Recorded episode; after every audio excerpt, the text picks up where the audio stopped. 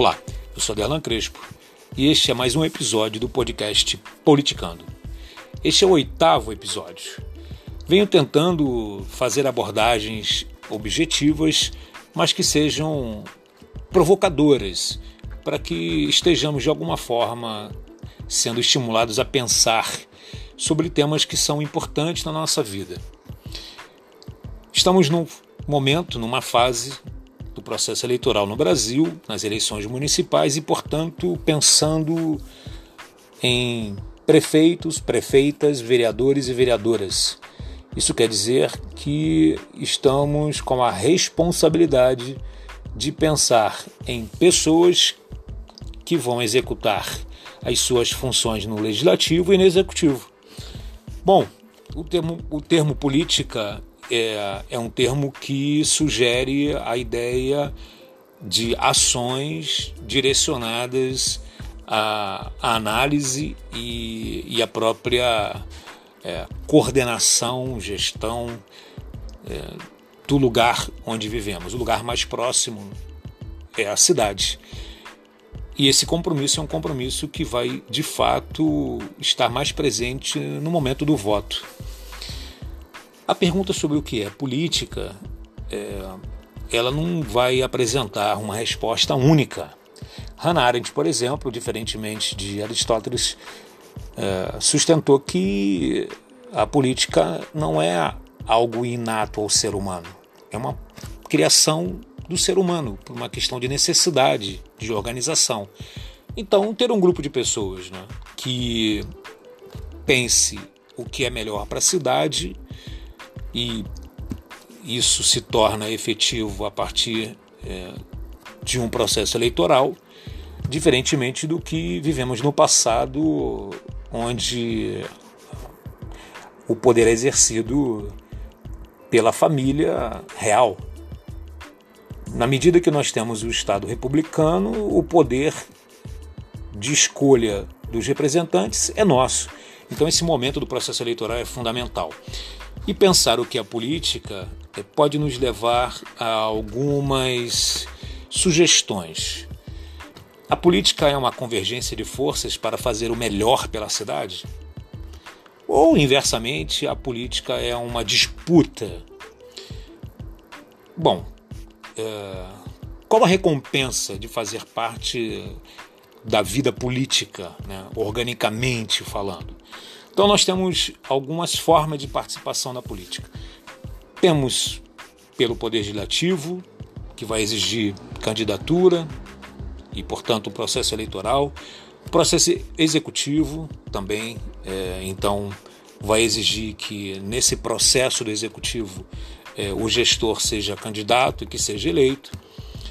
É, também através de atuações em órgãos que prestam serviço à população. Então, se nós pensarmos uma organização social, todo serviço público é um serviço direcionado ao bem-estar, ao bom funcionamento, e isso tem a ver com política. Mas no que diz respeito à, à política partidária e a se colocar como gestor da cidade, uh, a divisão entre ser uma convergência de forças para fazer o melhor, para buscar o bem-estar social, ou ser uma disputa, é, precisamos admitir que tem que ter uma recompensa.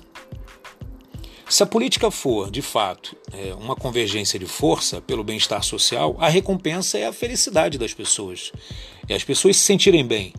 Mas se a política for uma disputa, a recompensa pode ser um prazer pessoal, da conquista, do exercício do poder e colocar em prática é, medidas que não são efetivamente fundamentais para a população. Bom, sabemos que por mais que tentem é, criticar a ideia de rótulos na política, a direita e a esquerda sempre se fez presente, principalmente quando tínhamos ali na Idade Média aquelas pessoas que eram próximas ao rei, que aconselhavam, em que tentavam dar um direcionamento para o exercício do poder. E isso depois também acontece é, com a transformação em Estado republicano, aqueles que estão próximos ao chefe de Estado também estão orientando. Mas nós temos a população, e a população tem demandas, tem necessidade, tem interesse. O que geralmente, é, de uma forma assim muito superficial, podemos é, considerar é que as demandas feitas por representantes do povo são demandas feitas por certos setores populares. E aí, de uma certa forma, foram considerados é, assim é, pessoas que teriam uma posição crítica, uma oposição àqueles que exercem o poder político. Então, essa polarização direita-esquerda faz parte. Bom, mas, como diz o Zygmunt Bauman em sua obra Em Busca da Política, as crenças não precisam ser coerentes para que se acredite nelas. Então, é, fazem afirmações sobre a direita e fazem afirmações sobre a esquerda como se fossem é, representações negativas. E não precisa ser assim. Né? Se a direita é a situação, é a que tem uma posição é, mais conservadora, mais tradicional, defendendo valores mais é, voltados a uma é, rígida concepção de sociedade, é, a esquerda seria exemplarmente aquele grupo que pensa de forma mais avançada, com uma forma mais progressista, um vanguardismo, aceitando mudanças e principalmente olhando para as necessidades humanas, pensando numa condição de vida melhor, principalmente daqueles que precisam mais. Então, é, essa polarização ela pode ser sadia. Né? Agora, acreditar que é, uma ou outra são é, contrárias ao interesse da população há um equívoco. Existe sim uma questão de perfil. Né? Um lado mais conservador e um lado mais progressista, mais relacionado, mais vinculado aos mais vulneráveis, aos mais necessitados. Portanto, na sociedade nós temos é, uma divisão que pode se falar econômico e social, tendo em vista o poder econômico das famílias. Então, há uma divisão social que diz respeito à capacidade de consumo, porque estamos falando em é, famílias com renda e quanto mais renda, maior capacidade de consumo e, portanto, de atender às suas necessidades. Então, você pode ter um representante que esteja mais aliado aos grupos com melhor condição econômica, então pensando nas demandas desses que possuem um privilégio econômico, ou um representante que esteja é, mais vinculado às demandas dos mais vulneráveis, dos mais frágeis, cujas demandas dizem respeito à qualidade de vida mínima, né? considerando que o Brasil possui aí quase 50% da população é, em condição de pobreza ou inclusive é, também em miséria há uma necessidade de olhar para esse elevado grupo e tentar fazer com que as suas vidas hoje sejam melhores e das gerações seguintes também. A ideia de desenvolvimento do país está é, tá muito vinculada ao crescimento econômico, porém, claro que o discurso pode ser diferente. Bom, os conservadores podem dizer efetivamente que o desenvolvimento é, depende de um crescimento econômico e com pouca despesa na área de saúde e educação, né, apesar de usar o discurso na época das eleições sobre educação e saúde, mas efetivamente é, entenderem que não, não se pode gastar tanto nessas áreas. Bom, os setores mais progressistas vão falar que é possível o desenvolvimento a partir de um investimento no setor econômico, mas a partir das necessidades dos mais frágeis, porque os mais frágeis puxam a economia para baixo. E, portanto, nós temos aí uma situação macroeconômica de juros altos, um crédito também muito alto, portanto, a aquisição, o consumo é caro, tanto de alimento como de outros produtos, como os eletrodomésticos. Mas as famílias precisam consumir. Então, os progressistas vão dizer que investindo né, na renda das famílias mais pobres, é possível que em décadas tenhamos uma desigualdade menor e, portanto, também um crescimento econômico. E é claro que é, é preciso falar que a educação né, qualifica o sujeito, né, a pessoa, e ela se torna uma pessoa mais empoderada, capaz de disputar o mercado de trabalho e, portanto, olhando para os países mais desenvolvidos, a questão da desigualdade ela é, é elementar. Né? Então, se a política né, ela é uma convergência de forças, é, o ideal, portanto, era pensar que a maior parte das pessoas deveriam se sentir é, satisfeitas, representadas pelos representantes, no legislativo e no executivo. Agora, se há uma disputa, então provavelmente a população ela vai assistir o exercício do poder político e vai ficar aguardando as políticas públicas de transformação, mas elas vão acontecer muito pontualmente. Então, eu chamo a atenção sobre a concepção de política. Talvez seja preciso mudar a concepção de política.